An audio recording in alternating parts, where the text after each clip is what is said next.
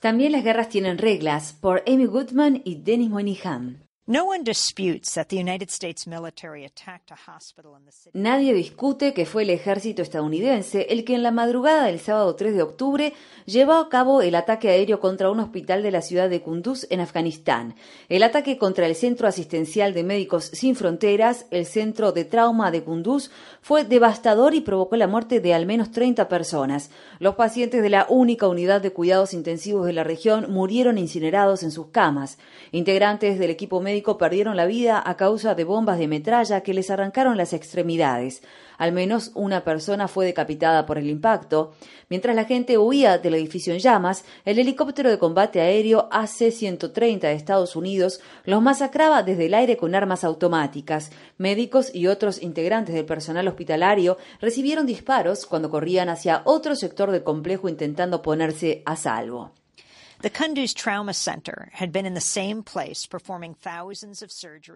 El centro de trauma de Kunduz estaba en el mismo lugar, practicando miles de cirugías y brindando tratamiento a decenas de miles de personas en la sala de emergencias desde hacía cuatro años. Médicos Sin Fronteras, conocida internacionalmente por su nombre en francés, Medicine Sans Frontières o MSF, le había proporcionado en repetidas oportunidades las coordenadas de GPS exactas del hospital a funcionarios de gobierno de Estados Unidos y de Afganistán. Jason Cohn, director ejecutivo de Médicos Sin Fronteras Estados Unidos, dijo en el noticiero Democracy Now! Como condición previa a la apertura del hospital, negociamos con Estados Unidos, con Afganistán y con la OTAN, así como con las fuerzas de oposición, con el Talibán. Recibimos el apoyo de todos esos grupos para operar este hospital. Como parte de las negociaciones, se acordó que proporcionaríamos nuestras coordenadas de GPS a las distintas partes. Se las proporcionamos incluso recientemente, el 29 de septiembre. Eso fue para reforzar el hecho de que sabíamos que estaban pasando cosas. Empezaban a llevarse a cabo más bombardeos y se nos dijo que esa era la forma de garantizar la protección de nuestras instalaciones. September 29th was an important day in Kunduz. El 29 de septiembre fue un día de gran importancia en Kunduz, donde se venían librando batallas por el control de la ciudad entre el talibán y las fuerzas afganas desde el mes de abril. El 28 de septiembre, una unidad del talibán de tan solo 500 hombres, según se informó, logró derrotar a los 7.000 soldados del Ejército Nacional Afgano allí apostados, tomando así el control de Kunduz. Fue la primera ciudad importante que el talibán reconquistó desde el inicio de la invasión y posterior ocupación por parte de Estados Unidos en octubre de 2001, cuando los talibanes fueron expulsados del poder. Médicos Sin Fronteras sabía que la primera línea del conflicto les golpeaba la puerta y que el hospital se vería inundado por muchas víctimas más. Cohn afirmó. Este hospital estaba abierto desde hacía cuatro años. De hecho, esa noche se trataba probablemente del edificio más iluminado de toda la ciudad de Kunduz, que tiene una población de unas 300.000 personas, porque teníamos generadores funcionando esa noche, por lo que estaba bien iluminado y resultaba fácilmente visible desde el cielo. Además, se trata de uno de los edificios más conocidos de la zona. Uh, Cuando le preguntamos si el ataque constituía un crimen de guerra, Jason Cohn empleó las palabras precisas de un trabajador de ayuda humanitaria. Uh,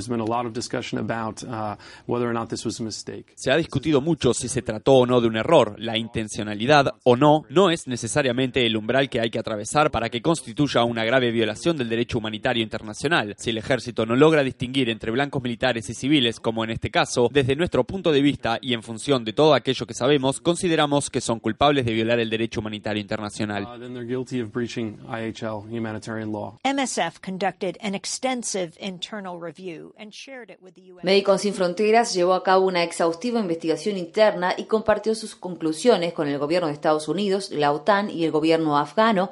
Al día siguiente la dieron a conocer públicamente. Con sostuvo. Es parte de nuestros esfuerzos para cooperar con la investigación, pero aún así sentimos que es necesario que se lleve a cabo una investigación independiente e imparcial del bombardeo.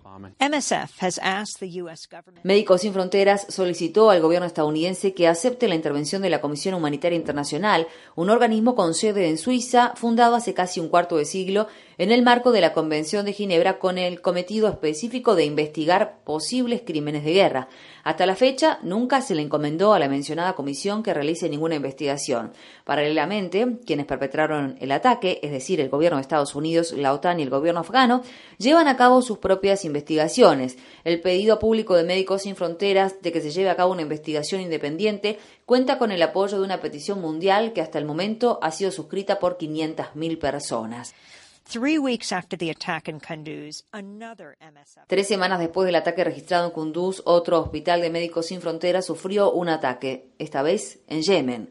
El hospital recibió varios ataques en el transcurso de dos horas, aun cuando en el techo figuraba el logo de Médicos Sin Fronteras y las coordenadas de GPS habían sido proporcionadas en múltiples oportunidades a la coalición que encabeza Arabia Saudita. Todo indica que el ejército de Arabia Saudita lanzó el ataque haciendo uso de los bombarderos y las armas proporcionadas por Estados Unidos. Cohn afirmó relación con el ataque en Yemen.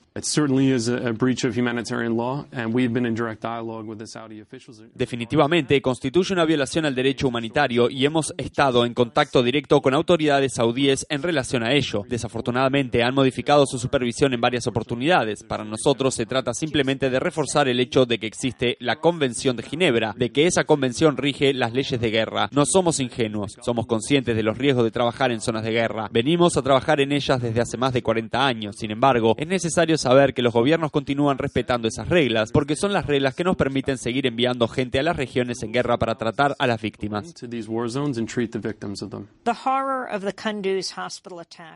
El horror vivido durante el ataque al hospital de Kunduz nunca abandonará a la enfermera de Médicos Sin Fronteras, Lajos Sultan Hex, que dormía en un lugar seguro dentro del hospital cuando impactaron las bombas. Intentamos entrar a uno de los edificios en llamas, no puedo describir lo que se vivía en el interior, no hay palabras para transmitir lo terrible que era. En la unidad de cuidados intensivos había seis pacientes que se estaban quemando vivos en sus camas.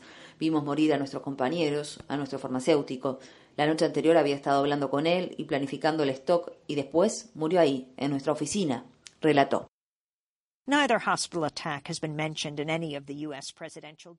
Por el momento, ninguno de los ataques contra los hospitales ha sido mencionado en los debates o foros presidenciales de Estados Unidos.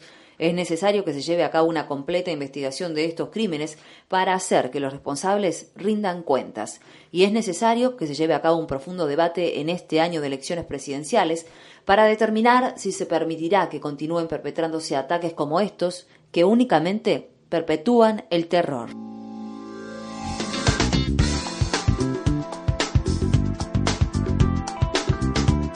Este año, Democracy Now! en español, el informativo independiente de Guerra y Paz, cumple 10 años de transmisión. Únete a la celebración y envíanos a través de las redes sociales un autorretrato desde la región donde escuchas nuestro programa. O si eres una estación que transmite nuestra programación, envíanos una foto de tu radio. Promocionaremos las imágenes a través de nuestro programa de televisión y de las redes sociales. Visita nuestra página web democracynow.org es y entérate.